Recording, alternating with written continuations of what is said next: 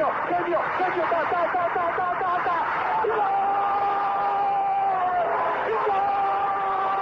Dennis Bergkamp, Dennis Bergkamp, Dennis Bergkamp neemt de bal aan. Dennis Bergkamp, Dennis Bergkamp, Dennis Bergkamp, Dennis Bergkamp, Dennis Bergkamp. Pas de bal para Portugal, vai Eder, vai Eder, vai Eder, vai Eder, chuta, chuta, chuta. Gol! Gol!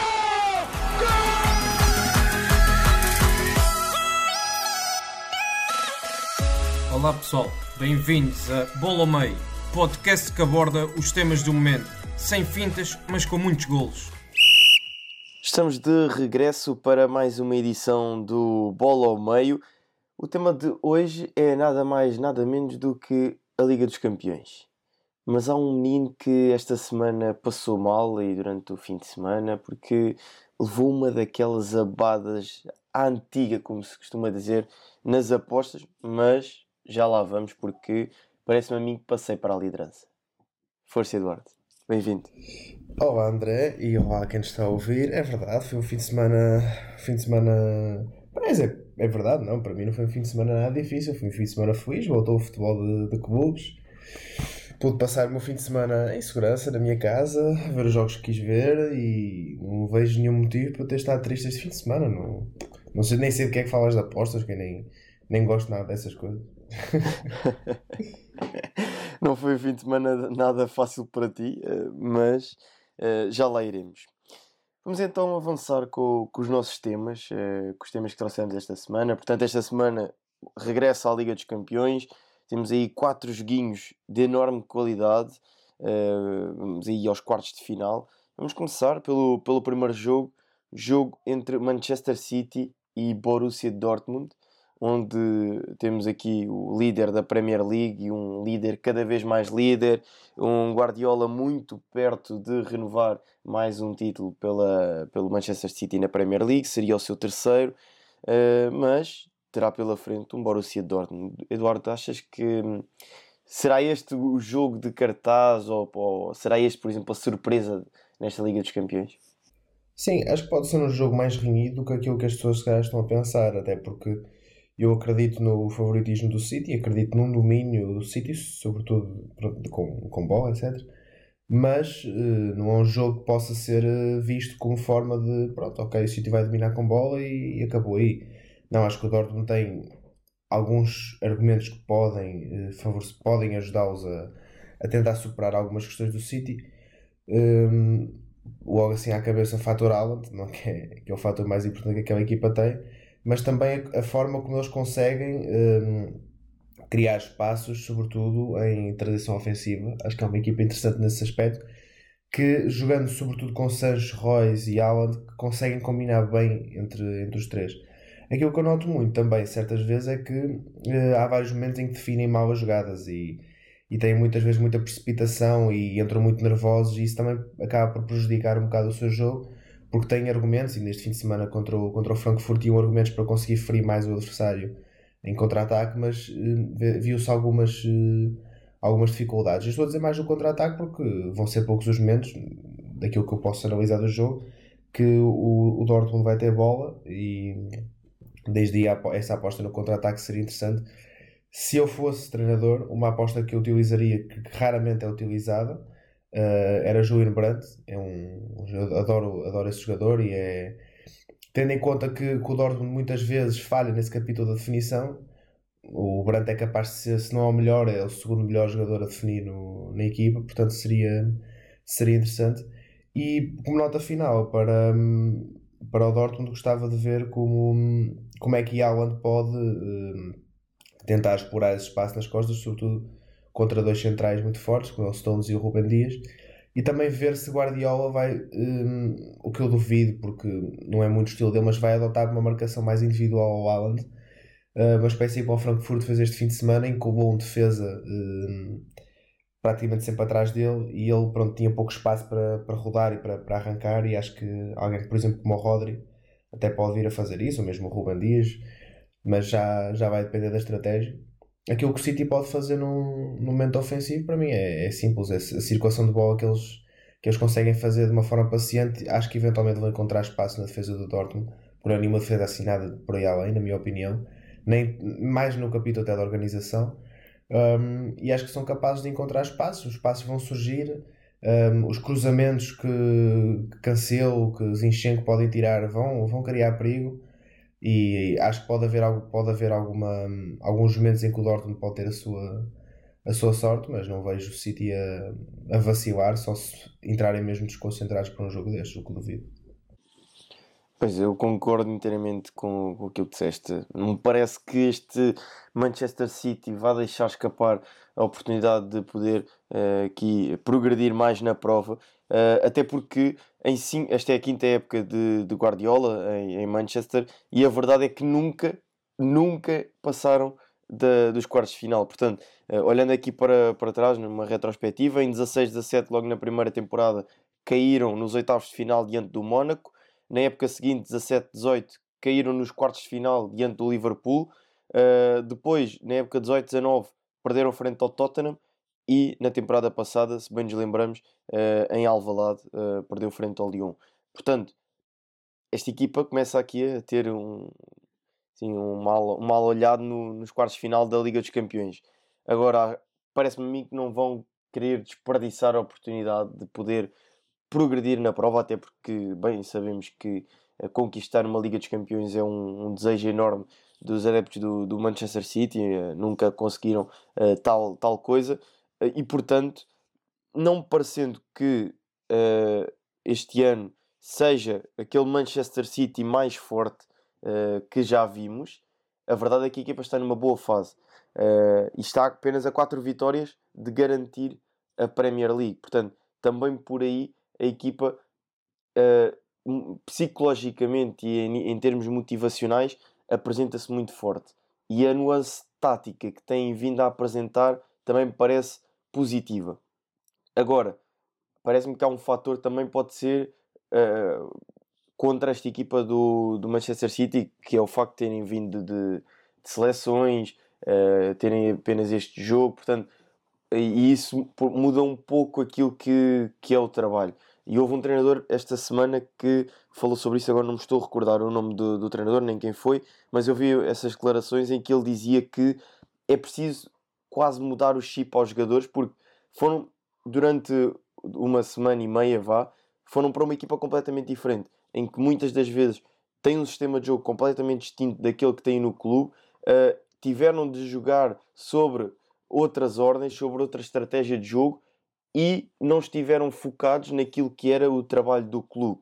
E, portanto, parece-me a mim que isso pode ser aqui um fator, um, diria eu, contra este Manchester City, porque é um sistema de jogo que tem que ser bem trabalhado, tem, tem nuances que vão ali ao limite. Portanto, uh, parece-me a mim que esse pode ser um fator um, em que o Dortmund pode aproveitar. Agora, o, o Dortmund também não vem do, no seu melhor momento e ainda este fim de semana perdeu frente ao Frankfurt. Mais um gol do, do menino André Silva, portanto, mais um para a sua conta pessoal. Já passou o grande ponta de lança Erling Haaland, uh, mas também, lá está, Haaland é neste momento o melhor marcador da, da Liga dos Campeões e, e vai, vai, ser, vai ser um jogo muito interessante.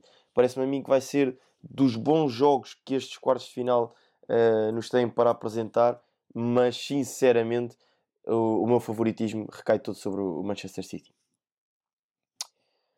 Podemos avançar então para o próximo jogo e é esta grande partida de, entre Real Madrid e Liverpool, uma reedição de uma final, mais uma, porque há ainda outra reedição de, de uma final entre o Bayern de Munique e o Paris Saint-Germain da temporada passada, mas já lá iremos. Este Real Madrid-Liverpool duas equipas que têm vindo a crescer ao longo da sua temporada, uh, duas equipas que neste momento um, têm alguns jogadores que estão a, apresentar uh, bons momentos e boas performances, mas, mas não estão sem sombra de dúvidas a fazer a sua melhor temporada. Achas que uh, o Real Madrid, sendo sempre o crónico candidato a vencer esta Liga dos Campeões, pode ultrapassar este Liverpool, que sabemos o poderio que o Liverpool tem de Jurgen Klopp, e está a regressar. E para, e para além do mais, tem lá um, um menino, um jovem português, Diogo Jota, que está num momento de forma incrível. Assim vai ser um jogo bastante complicado para, para o Real Madrid. Como disseste bem, é uma reedição de uma final. Esse é um jogo já com história, é um jogo entre duas equipas que são que não estão na, que não tiveram a época que se calhar esperavam ter. Acho que são duas equipas um bocado semelhantes no sentido de foram muito desgastadas por lesões, torna-se torna bastante difícil quando, quando uma época começa a correr assim. E hum, acho que foi também um, um bocado mais isso aquilo que, que trouxe este insucesso, digamos assim, porque a época ainda não, não acabou. Agora, acho que sim, acho que vai ser um jogo interessante. Vejo o Liverpool uh, jogo a jogo a crescer, a estar de forma mais, mais, a ser mais consistente. Isso é, isso é importante. Vemos já até o aspecto defensivo já está a sofrer algumas melhorias. Um, esta nova forma, de, acho que esta paragem de seleções foi o melhor que podia ter acontecido ao Diogo Jota, porque ele já andava a entrar, mas estava, não estava naquele nível de forma que, que já esteve que é perfeitamente normal. E acho que na seleção encontrou uh, espaço para isso, espaço de progressão e de voltar a, a, essa forma. E acho que isso é um fator muito interessante ao, para o Liverpool, porque é um jogador que encaixa bem naquela frente de ataque e que dá uma solução completamente diferente daquela que o Firmino pode dar. E hum, daí ver também que um, é uma boa notícia para, para o Jurgen Klopp. Agora, a questão do Real, deste jogo para mim é muito simples, é que o Real Madrid tem sempre aquele fator experiência, tem sempre aquele fator psicológico, parece que parece que os jogadores estão noutro nível, e nós já falamos disto noutras edições de podcast, no, parece que os jogadores estão noutro nível quando, quando se joga Champions, e eu sinceramente achava que o Real Madrid ia ser arrumado para a Atalanta e não deu, não deu grandes hipóteses, isso aí é... Tudo bem que a Atalanta não é o Liverpool, mas já dá para perceber que eles nestes jogos parece que ganham uma nova vida. E acho que vai depender também muito da, daquilo que, que Zidane conseguir eh, criar como, como estratégia de jogo para, para este encontro. Acho que a opção 3 defesas podia ser interessante, que eles têm jogado várias vezes esta época, podia ser interessante um, na forma como podem conseguir encontrar mais algum tipo de equilíbrio defensivo, porque se calhar provavelmente as, as melhores, os melhores, dos maiores problemas que, que o Real Madrid tem esta época e, e esses 5 defesas podem uh, contrariar criando algum, algum equilíbrio um, já o Liverpool acho que hum, para vencer este jogo e não dar assim muitas hipóteses tem que entrar a todo o gás, tem que pressionar logo, tem que procurar criar, atacar o mais rapidamente possível, espaço nas costas, desmarcações uh, rápidas, tem que procurar todo esse tipo de, de jogada para, para conseguir encostar o Real às cordas e mostrar que viemos aqui jogar sem medo e vimos aqui jogar para ganhar os dois jogos. E acho que hum, é isso que o Liverpool faz bem e é, é isso que eu acho que fazendo contra o Real Madrid podem, podem ter sucesso. Eu tenho aqui duas questões um, ehm, para, para debatermos aqui. Uh, a primeira prende-se com Diogo Jota, porque não foi uh, titular no último jogo frente, frente ao Arsenal, entrou aos 61 minutos e depois uh, marcou aos 64 e aos 82, ehm, no pouco tempo que, que jogou. Eu pergunto se achas que vai ser titular frente ao Real Madrid. Hum, não sei, é uma questão difícil, é uma questão difícil. Por um lado, por um lado acho que sim, porque acho que é uma solução uh, interessante até para esse estilo que eu estava a dizer, pressão de ataque rápido, desmarcações, etc. Por outro lado, teres alguém como o Firmino, dá-te uma, umas opções muito maiores, dá-te uma opção de ganhar o meio campo porque ele pode recuar, dá-te alguém com mais toque. Se bem que eu acho que o Firmino está, está um pouco em decadência neste, neste Liverpool e hum, se o, se o Klopp entender que essa estratégia pode passar por essa, por essa velocidade de jogo e de pressão, etc. Acho que, acho que o Jota deve ser titular porque a forma está, está, está a chegar, está a aparecer e ele, e ele está bem. Se ele achar que precisa ter um jogo com mais toque de bola e com, uh, com pormenores diferentes, acho que o Firmino deve ser titular. Mas se fosse, se fosse eu a escolher, sem dúvida que, que seria Diogo Jota.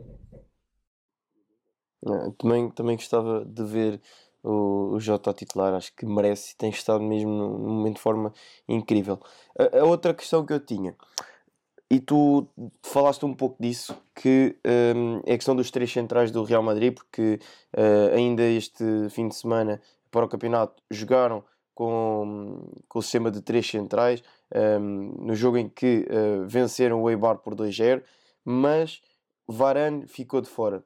E portanto, os, os três centrais foram formados por Militão, Nacho Fernandes e Mandi, jogando com o Lucas Vasquez a fazer a ala direita e o Marcelo a fazer a ala esquerda. Agora, a minha questão, e parece-me que vai passar um pouco por aí, será a entrada do Varane, e não, não me parece que hajam grandes dúvidas de que Varane vai entrar no 11. Mantendo este sistema de hum, três centrais, quem é que parece que seria a peça a sair do 11 para entrar Varane?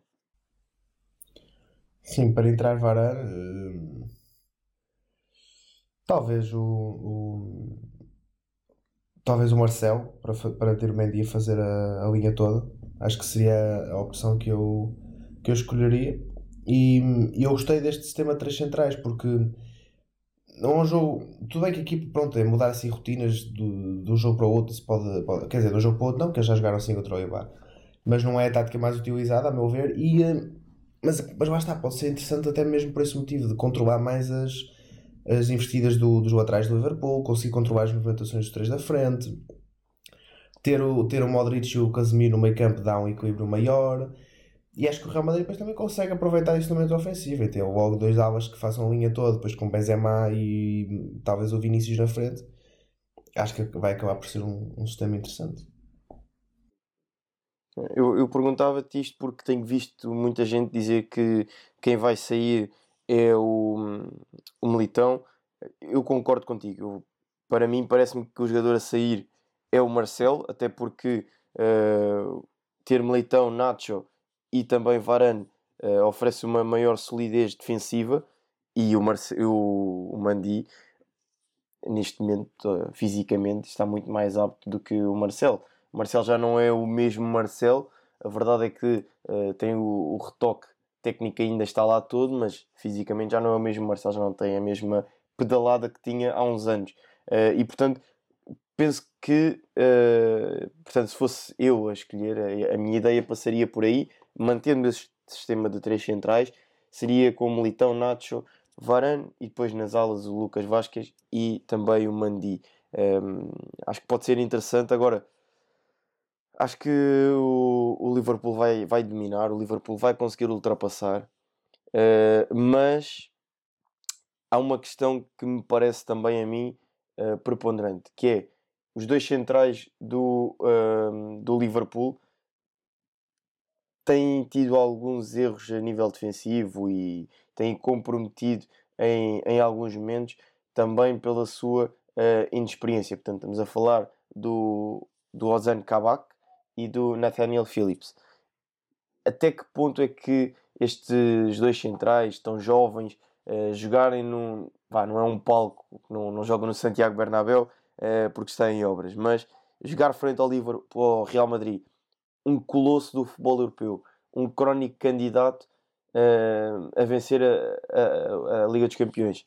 Não sei até que ponto é que não poderão, em alguns momentos, vacilar uh, e por vezes ceder à pressão.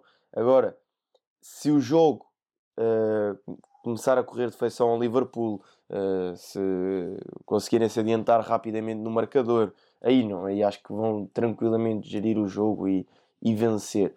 Mas lá está.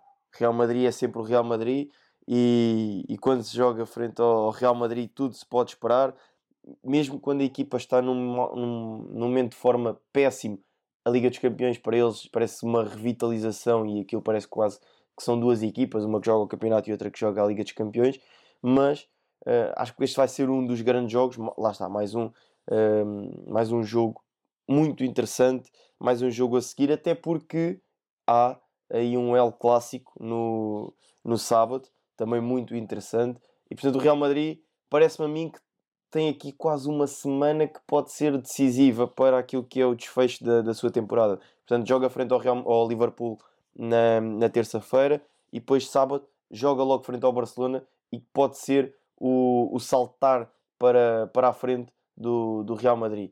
Eh, portanto, parece muito interessante esta semana do Real Madrid. Agora vamos ver como é que Zinedine Zidane também vai lidar com toda esta situação, mas a, a mim parece-me que vai ser um grande jogo. Ainda assim, acho que o Liverpool vai, vai passar esta eliminatória.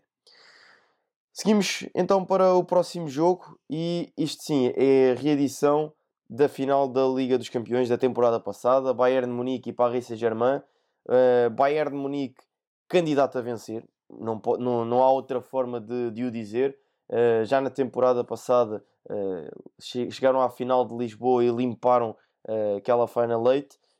esta temporada não estão tão fortes quanto apareceram no final da temporada passada, é certo, mas continuam a ser o, o Bayern. Agora, há aqui uma questão e que eu referi no, no podcast passado, quando estávamos a fazer as apostas, que é a questão Lewandowski. Continua de fora, ao que tudo indica, não irá jogar frente ao Paris Saint-Germain. Uma baixa de peso para a equipa do, do Bayern, mas esta equipa do Paris Saint-Germain também continua a engonhar, continua a não demonstrar todo o potencial que tem, continua a não uh, jogar tudo aquilo que se que inicialmente se poderia pensar que esta equipa poderia jogar mesmo com Pochettino e acabou por perder e acabou por sair derrotado frente ao Lille e acabou por uh, deixar o Lille escapar para o primeiro lugar da tabela classificativa. Com Neymar a protagonizar mais um episódio triste diria eu, para mim é triste ver um jogador com, com a idade dele, um jogador com a experiência dele, um jogador que já ganhou os troféus que ele ganhou, um jogador com a qualidade que ele tem, ter aquele tipo de atitude e deixar-se levar por uh, picardias que possam existir durante o jogo, porque faz parte. E a mim parece-me que gostava de tocar este ponto. Parece-me que um, só é burro quem não o fizer contra o Neymar, porque Destabilizar o Neymar parece-me fácil.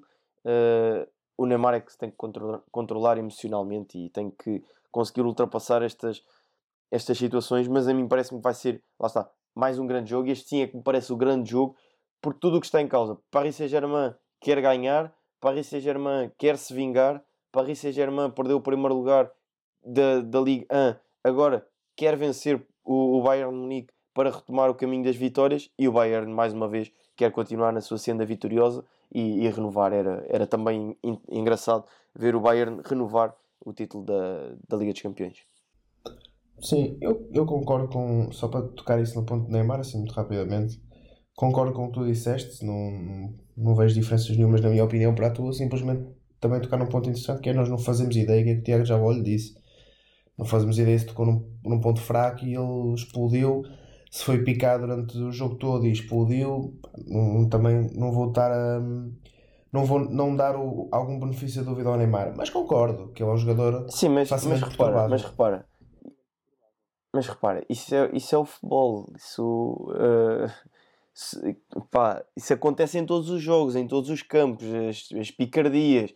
Agora, que, quando tu ouves uma picardia, tens de conseguir ultrapassá-la ignorar e seguir em frente. E o Neymar não consegue. Portanto, o Neymar reage uh, e conseguiu ser expulso, ver dois cartões amarelos por situações idênticas. Portanto, e acabou por prejudicar mais uma vez a equipa. E o que é que ele ganhou com aquilo? Nada. Portanto, acho que aí, independentemente daquilo possa ter sido dito, aquilo que se possa ter passado, todas as picardias, etc., o Neymar já tem idade suficiente para perceber que ele é que se tem que controlar emocionalmente e que é todas as picardias lhe passem ao lado. Ele tem que jogar e explanar o seu futebol por completo, porque aí é que ele é bom, não é nas palavras e nos atos, não. É jogar futebol. Sim, estás a falar bem. E o Neymar foi expulso três vezes nos últimos 14 jogos da Liga. Isso também indica mais. Isso também indica muita coisa. Mas pronto, mas voltando ao jogo, que é aquilo que, que mais interessa. É assim, há, vejo muita gente a dizer que o, que o Bayern Munique não está tão forte na época passada. É assim, eu sendo sincero, eu não vejo assim uma equipa tão inferior quanto isso. Eu vejo que foi uma equipa que também, como as outras, eh, afetadas também pelo, pelo Covid e por, por, por, algumas lesões. O Alfonso Davis, por exemplo, não conseguiu fazer uma época consistente até agora, devido, devido à lesão. A defesa teve lesões, o, no caso do Pavard, por exemplo. Uh, perder, perder o Tiago, não é, não é logo assim. E eu não vejo uma equipa mais fraca, sinceramente. Vejo uma equipa pronto, que está no seu processo, está, está, está, é o líder, líder isolado da Bundesliga, está a limpar a Champions facilmente. Não, não vi grandes dificuldades esta época. Perdeu aquele jogo na taça, de resto não. Vejo muita gente a dizer que está mais fraco, mas sinceramente não, não concordo. Um, acho que o fator vai ser o fator o fator Lewandowski vai ser aquele mais decisivo, sem dúvida alguma. Com o Lewandowski, eu não teria rigorosamente dúvida nenhuma que que o Bayern passasse. Isso para mim seria uma surpresa se o PSG passasse, para ser o mais sincero possível. Um, mas agora sem, sem o Lewandowski, pelo menos pode ser nos dois jogos, mas já vai ser mais, mais complicado. Há formas de que o, que o Choupo-Moting pode até fazer as, as coisas dele, mas não, sinceramente não vejo grande, grande adição à de qualidade. Mas por outro lado também temos um PSG que pronto, pode ser na Champions também nota-se que chega com outro estatuto e que chega com outra motivação e mesmo Mbappé, Neymar, Di Maria, etc. chegam com outra motivação. Agora, que eu não vejo se o PSG ser nenhuma equipa de forma coletiva, não vejo a ser nenhuma equipa para nada de especial, não, não, não para ser sincero, não vejo. Vejo é que tem dois jogadores que do nada podem sacar qualquer coisa e resolvem o jogo. Agora, não vejo se seja uma equipa, por exemplo, como o Bayern, que coletivamente é uma equipa que pode oferecer, pode ferir o adversário de várias formas, é uma equipa que, para mim, é uma equipa no sentido literal da palavra, é uma equipa muito mais completa e muito mais eficaz nos vários momentos do jogo do que aquilo que é o PSG. E, e acredito que tem argumentos para, eh, mesmo sem Lewandowski, para conseguir ultrapassar o PSG. Vai ser mais difícil, vai, mas não é impossível. Não é impossível, uh, dadas as qualidades que, que tem. E, neste fim de semana contra o Leipzig, para mim fizeram uma, uma, uma, exibição bastante boa. Tiveram ali aqueles primeiros 20, minu 20 minutos da segunda parte muito difíceis. E lá está, é esses momentos de, às vezes de concentração, que, da falta de rotinas, que às vezes influencia aí mas não sofreram. Não sofreram. Em 20 minutos tiveram 0 remates à baliza e, e o Leipzig fez 8, mas eles não, não sofreram. E lá está. Neste, por outro lado, vai haver Neymar e Mbappé, que aí podem, se calhar, já não perdoar tantas vezes como o Leipzig perdoou. Mas eu acho que o Bayern tem tudo para manter-se uma equipa, manter a posição, manter as, as, suas ideias e assumir o jogo. E aqui mandamos nós e acabou. E seguir em frente. Vai ser a mais intrigante sem, sem Lewandowski, isso, isso sem dúvida. E achas que podemos ver uh, aquele Paris Saint-Germain que nos encantou em Camp? Acho que é possível uh, vermos esse Paris Saint-Germain jogar frente, frente ao Bayern ou, ou aquilo foi só uma miragem e sol de pouca dura? É assim, veja ser possível uh, porque não estamos a falar de um treinador qualquer e não estamos a falar de uma equipa qualquer e, e acho que pode Lá está, isso que eu estava a dizer da motivação. Eles podem chegar com outro tipo de motivação, podem chegar com, com perdemos no fim de semana, agora um jogo super importante, vamos, temos que morrer aqui para, para dar a volta a este, este Bayern, que é uma das melhores equipas, se não a melhor. E, e acho que é, é, aí nesses momentos que jogadores como Neymar e como Mbappé se levam, como mesmo Navas, se levam como líderes de balneário e introduzem esse tipo de mentalidade à equipa. Eles podem chegar lá e surpreender e assumir o jogo e o Bayern ver-se assim eh, mais atrapalhado. Agora, nós, eu também já comentei isto com outras pessoas, nós temos de ter em conta que o jogo passado entre Bayern e PSG foi uma final da Liga dos Campeões. É normal que, que as estratégias sejam, digamos, mais conservadoras. Vá. Agora, um jogo em duas mãos, uma eliminatória de quartos de final, duvido que se calhar o Bayern, o Bayern se calhar até vai preferir jogar com uma linha mais subida e não ter tantas preocupações como teve no outro jogo, o outro jogo foi uma final. Que sofres um gol e perdes, acabou ali. Agora não, não é o caso. Vamos então avançar para o último jogo dos quartos de final, aquele jogo que para nós portugueses nos atrai imensas atenções. Estou a falar, claro, do Futebol Clube Porto Chelsea, que jogaço, uh, duas grandes equipas um, do futebol português e do futebol inglês. E eu vou, vou deixar começar, vou deixar começar. Um, solta aí a tua opinião sobre, sobre este grande jogo que é que te parece entre Futebol Clube do Porto e Chelsea? Uh, fatores decisivos? Por onde é que recai o favoritismo? Uh, força! Vou começar eu a falar outra vez, já estou a falar aqui para há 15 minutos seguidos. Não, estou a brincar. Um, vai, ser, um, vai ser um jogo mais interessante do que se calhar aquilo que estávamos a. Assim, já, já, já que ia ser um jogo interessante. Mas com esta derrota do Chelsea no fim de semana, acho que ainda mais interessante vai ser.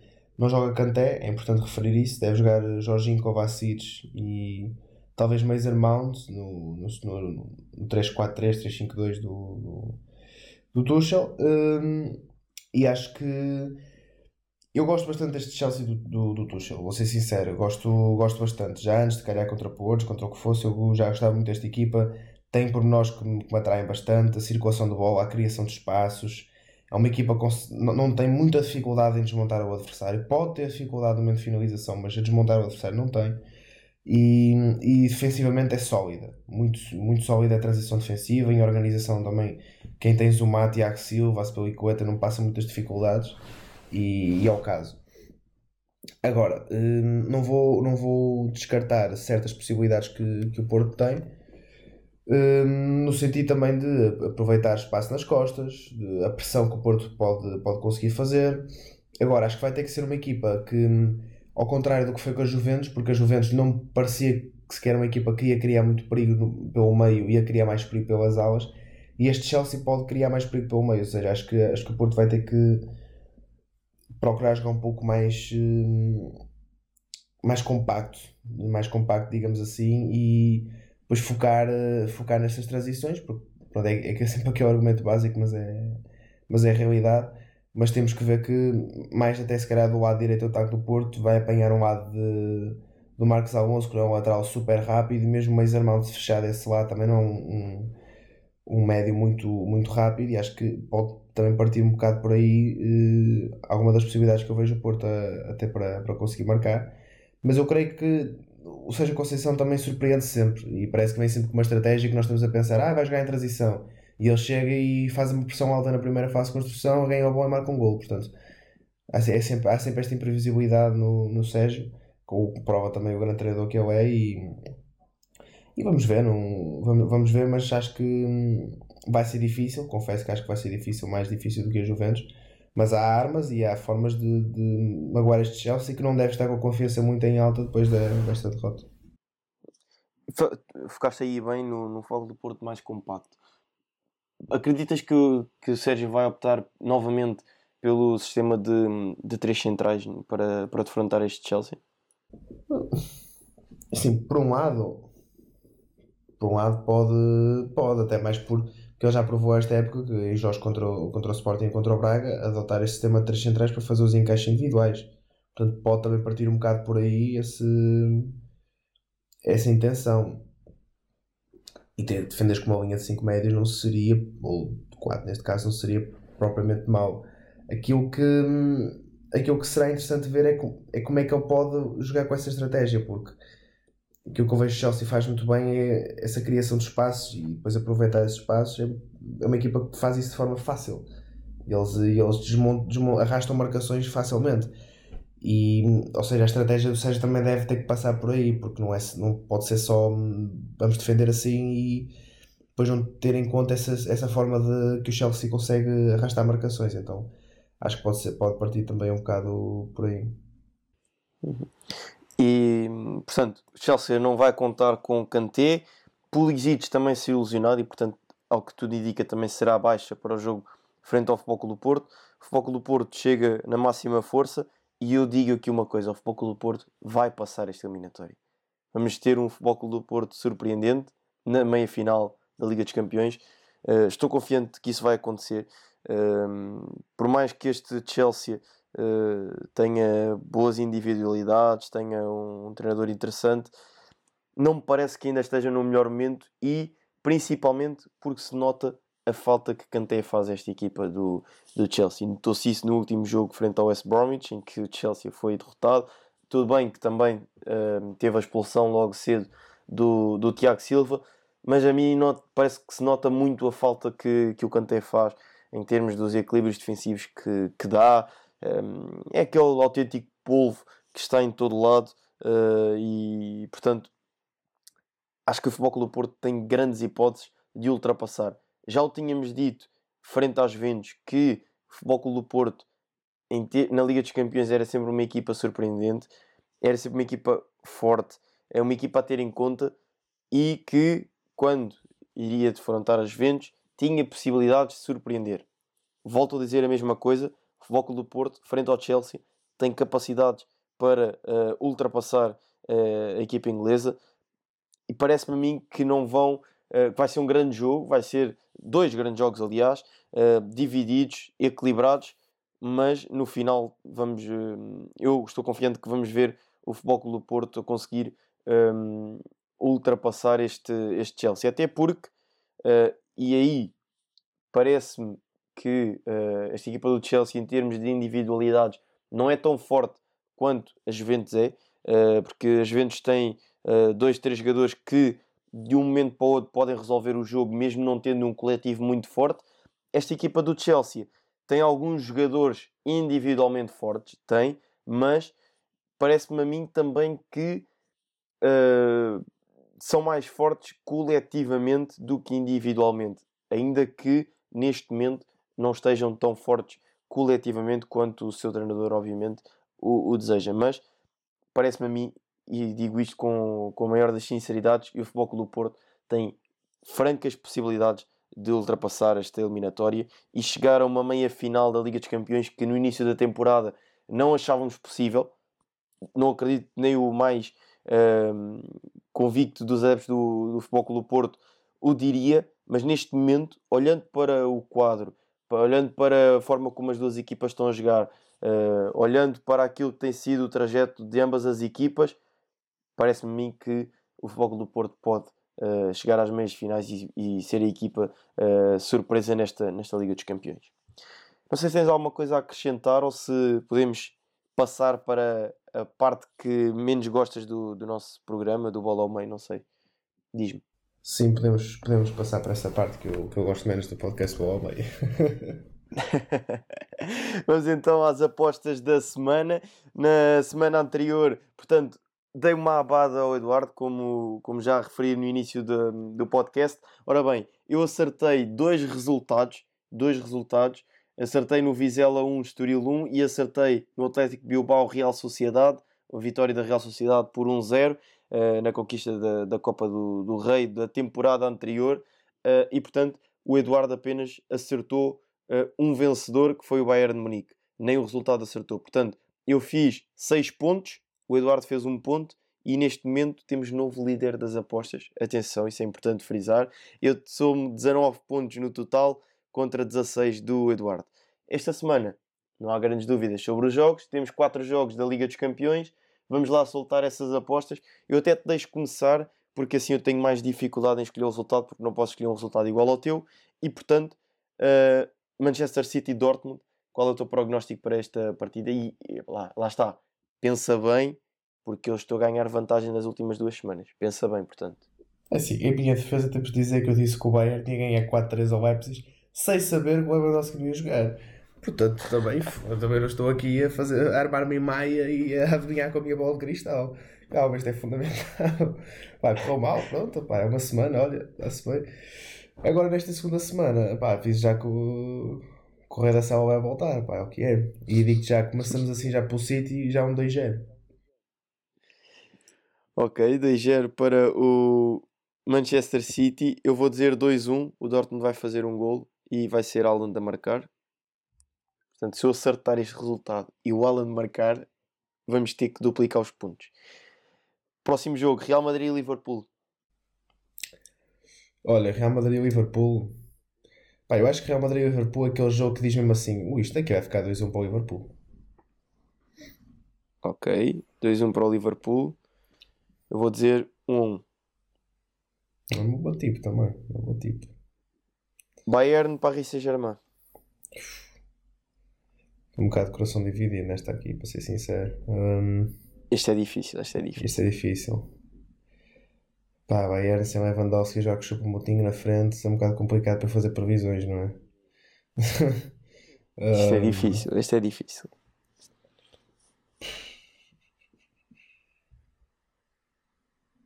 Um zero para o Bayern. Vou tentar. Um zero para o Bayern. Mas é muito difícil este jogo. Este é muito difícil. Estou dividido. É, não é? Não, não sei, não sei mesmo. Uh, porque coletivamente o Bayern parece mais forte, mas o Paris Saint-Germain tem as suas individualidades. Uh, em termos motivacionais também. Vou dizer 2-1 para o Paris Saint-Germain. Vou arriscar. Muito arriscado. Pá, eu eu vou que... arriscar. Eu acho que... Que, que, que, que, que... Olha, esqueci o que é que ia dizer, portanto. Faz parte. Faz parte. Uh, então, seguimos para o último jogo. Futebol do Porto Chelsea. Olha, eh, eu sei que estive a dizer que achava que era difícil o Porto ganhar, etc, passar, não sei o quê, mas acho que o Chelsea não está com aquela motivação que, deve estar. Acho que o Porto está focado, bastante focado neste jogo, é no Dragão, e eu vejo o Porto a ganhar um zero. Eia, fogo. Era a tua Se eu te previsão. disser que era o resultado que eu ia dizer. Ainda bem que eu disse primeiro, que senão já sabíamos que isto aqui ia dar desculpa. Ah, portanto, eu como acho que o Futebol Clube do Porto vai ganhar, eu vou dizer 2-1. 2-1 para o Futebol Clube do Porto. Portanto, se eu não ganhar os 3 pontos, pelo menos ganho um ponto. Vou pensar assim. Portanto, vou dizer 2-1 para o Futebol Clube do Porto, porque eu acho sinceramente que o Futebol Clube do Porto vai ganhar um 0. Portanto, se o Futebol Clube do Porto ganhar um 0, eu recebo meio ponto. Ah, Porque não foi permitido meter um 0. Opa, com a sorte que nós temos ainda vai ficar para aí 2-0 para o Porto e nenhum de nós ganha nada. Pronto, ou 3, ou o que for, desde que o Porto ganhe, siga. Exatamente. Pronto, chegamos então ao fim de mais uma edição. Prognósticos da Liga dos Campeões lançados, os dados já estão em cima da mesa, grandes jogos em perspectiva. Nós voltamos para a semana e esperemos que terça e quarta-feira sejam grandes noites de futebol, noites apaixonantes de Liga dos Campeões. Um forte abraço e até para a semana. Obrigado por nos terem seguido em mais um episódio. Sigam o ProScout nas redes sociais em Facebook, Twitter, Instagram, YouTube e principalmente no nosso site em www.proscout.pt. Até à próxima!